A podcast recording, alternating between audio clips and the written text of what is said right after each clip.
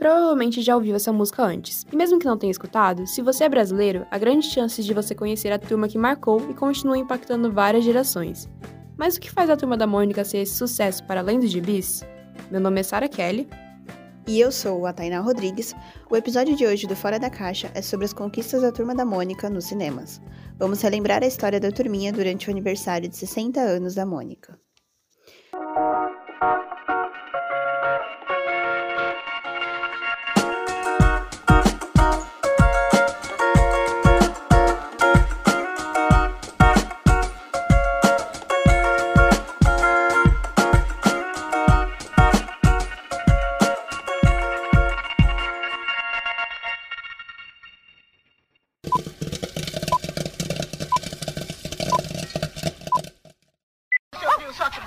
Calma, pessoal, calma. Todo mundo pode participar do meu filme. Essa voz que você ouviu é do Maurício de Souza no primeiro filme da Turma da Mônica, lá em 1982.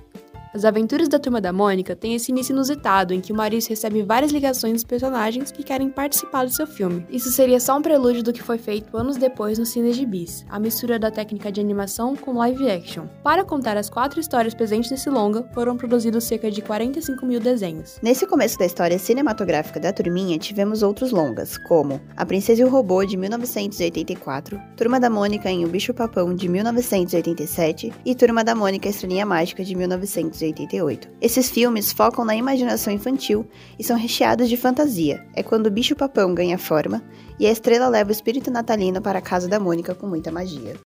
Tenho uma pergunta muito séria pra fazer pra senhorita. Cascão, por favor, eu tô comendo. Não! Meninas fazem cocô.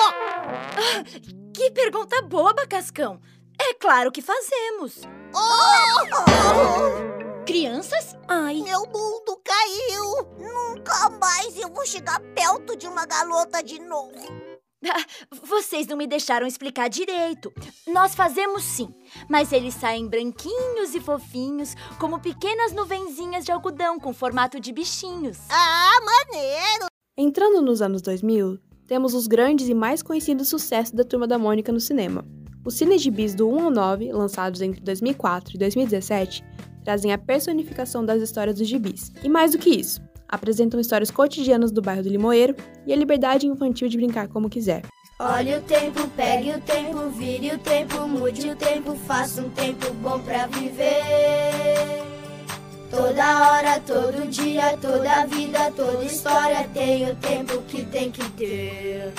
Em meio aos filmes da turma produzidos nessa época, temos a animação brasileira de maior sucesso em 2007, Uma Aventura no Tempo. Ela aborda temas atuais como problemas ambientais e mostra quase toda a turma criada pelo Maurício ao longo dos anos, pois temos a presença de personagens como Piteco, Astronauta, Papa Capim, Horácio, Chico Bento, Dorinha, Luca e muitos outros. Além disso, as dublagens desse filme são feitas pelos chamados criadores de voz. Eles fazem as vozes a partir do que vem e imaginam no storyboard. Normalmente, esses profissionais gravavam separadamente, o que foi diferente no filme. O Cinéfilos conversou com o Cleverson Saremba, que é co-diretor da animação da turminha, e contou um pouco sobre como foram os bastidores dos criadores de voz. Mas nesse filme nós juntamos todos os- eles, todos ficaram juntos, Mônica, Cascão, Cebolinha. Então eles, eles se divertiam porque nunca estiveram juntos, interagindo e falando e o outro respondendo. E, a, e grande parte do que estava escrito eles inventaram. Eles criaram as, as piadinhas, as gagzinhas e, e a gente ria porque eles improvisavam em cima do texto original que estava no roteiro. Eles não apenas liam, eles colocavam um pouco de cada personalidade do personagem dentro da história. Isso ficou muito legal. Cebolinha cai numa, numa toca que tem abelha e minhoca, né? e, e- e a dubladora, a criadora de voz, falou: a giripoca vai piar. Essa giripoca vai piar. E pia, e a giripoca pia. E nós conseguimos manter esse, esse áudio, era para ser cortado. E os animadores se divertiram eles animaram o Cebolinha fazendo assim, e pia, a giripoca vai piar, e não estava no roteiro. Então, legal, a voz deu movimento para a animação. Isso foi muito legal quando se pensa desta forma.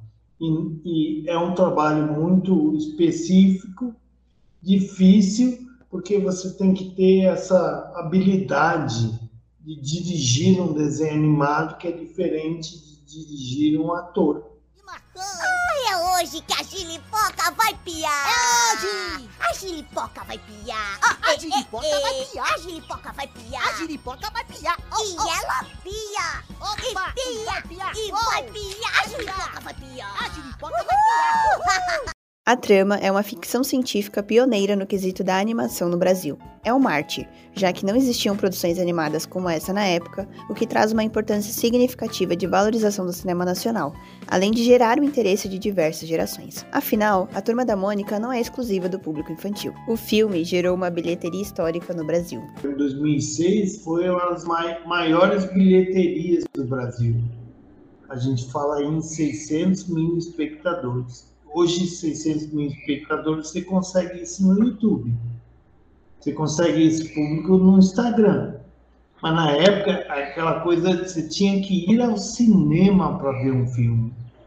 Então, foi uma das maiores bilheterias nacionais. Um filme americano custa 300 milhões de dólares. Nós fizemos com 6 milhões de reais. Nem um milhão e meio de dólares. Olha a proporção. Então, nós conseguimos juntar uma tecnologia moderna para a época digital para fazer um filme no valor que o Brasil seria possível fazer. Eu sou a dona da rua. Eu tenho um plano infalível. Eu tô com fome. Eu acho que vai chover. Nos últimos anos, tivemos contato com os primeiros live actions da Turma da Mônica, que também foram grandes sucessos. Com 21 dias em cartaz, Laços batia um milhão e meio de espectadores. Após tanta aclamação do público, em 2019, o mesmo elenco voltou às telonas para uma continuação em 2021, Lições, que é o segundo filme da franquia. Também foi bem recebido e em 15 dias foi assistido por 500 mil pessoas. Em tempos de pandemia, o filme foi considerado o maior lançamento nacional após a reabertura dos cinemas. A principal diferença desses live actions para as animações é que eles são baseados nas gráficas da turma e não nos gibis. As gráficas reúnem histórias diferentes e independentes, na visão de artistas diversos e contrastes singulares. São histórias com mais profundidade emocional que têm uma lição de moral no final, que pode emocionar ainda mais quando representado no cinema.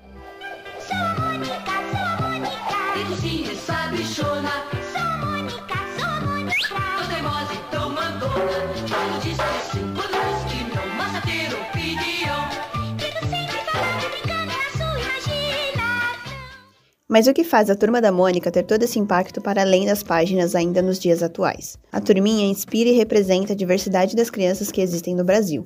Afinal, quem nunca recebeu o nome de um dos personagens da Mônica porque tinha uma característica parecida? O Cinéfilos também conversou com a Giovanna, uma fã das histórias que tem uma conta no Twitter dedicada à Turma da Mônica.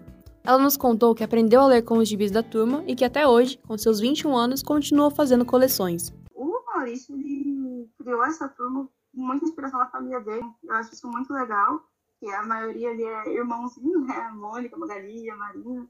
E eu acho que, como tem muitas gerações que já acompanharam a turma da Mônica, a já tem 60 anos, é um impacto muito legal no cinema, porque relembra toda essa cultura que, a- que o pessoal tem. Então, já oferece um monte de orgulho nacional e cultural para o público brasileiro, tem uma sensação de identidade. Então, é, tanto Laços quanto Lições, eu acho que receberam justamente as críticas positivas porque eles mostram a capacidade do cinema brasileiro A representatividade que a Turma da Mônica carrega é inegável, pois ao longo desses 60 anos ela criou personagens que trazem identidade para a criança brasileira e personalidades que representam uma parcela ignorada socialmente. E eles colocam algumas pautas bem interessantes, até na própria série também, no filme de lições, eles colocam sobre a ansiedade da Magali, sobre fobias, eu acho bem interessante.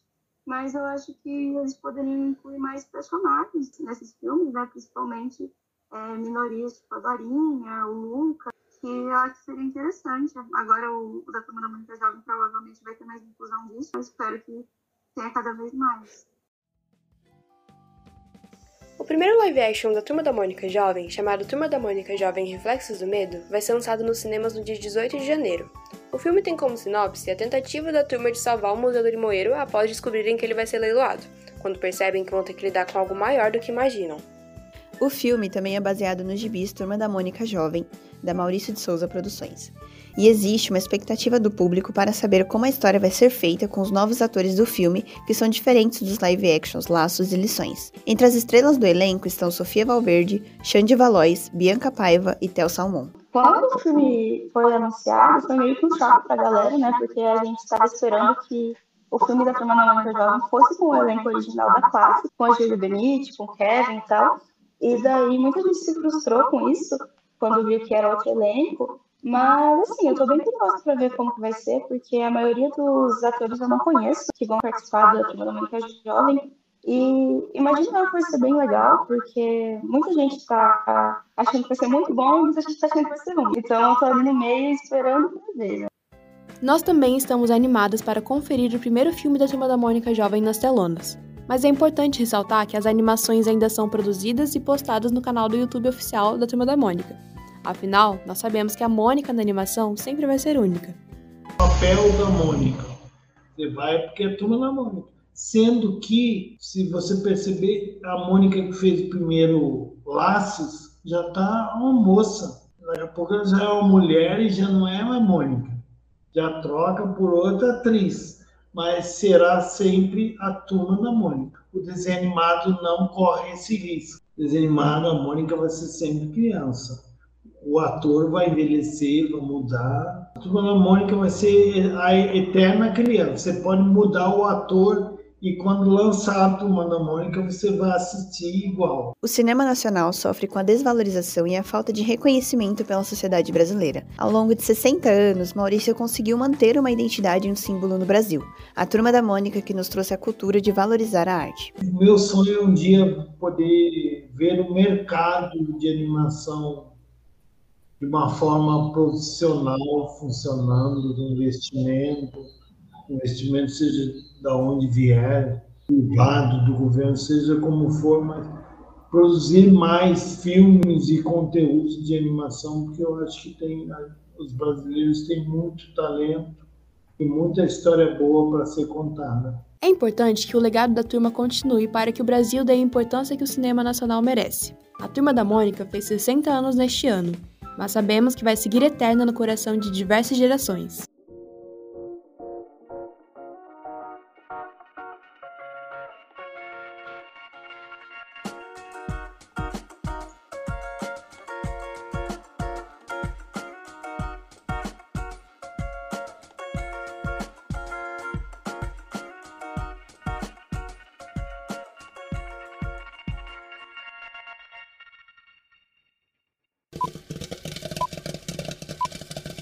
Nós, Tainá Rodrigues e Sara Kelly, fizemos a apuração, o roteiro e a narração desse podcast sobre a direção de Ana Mércia e Mariana Krumfli, diretoras do Cinéfilos, e de Beatriz Pessinato, diretora do audiovisual. A edição foi feita por mim, Sara Kelly, e pela repórter Isabela Gargano. Esse episódio utilizou áudios da Turma da Mônica, Uma Aventura no Tempo, Turma da Mônica Lições, As Aventuras da Turma da Mônica e Cine GB7. Muito obrigada por acompanhar mais um episódio do Fora da Caixa. Até a próxima!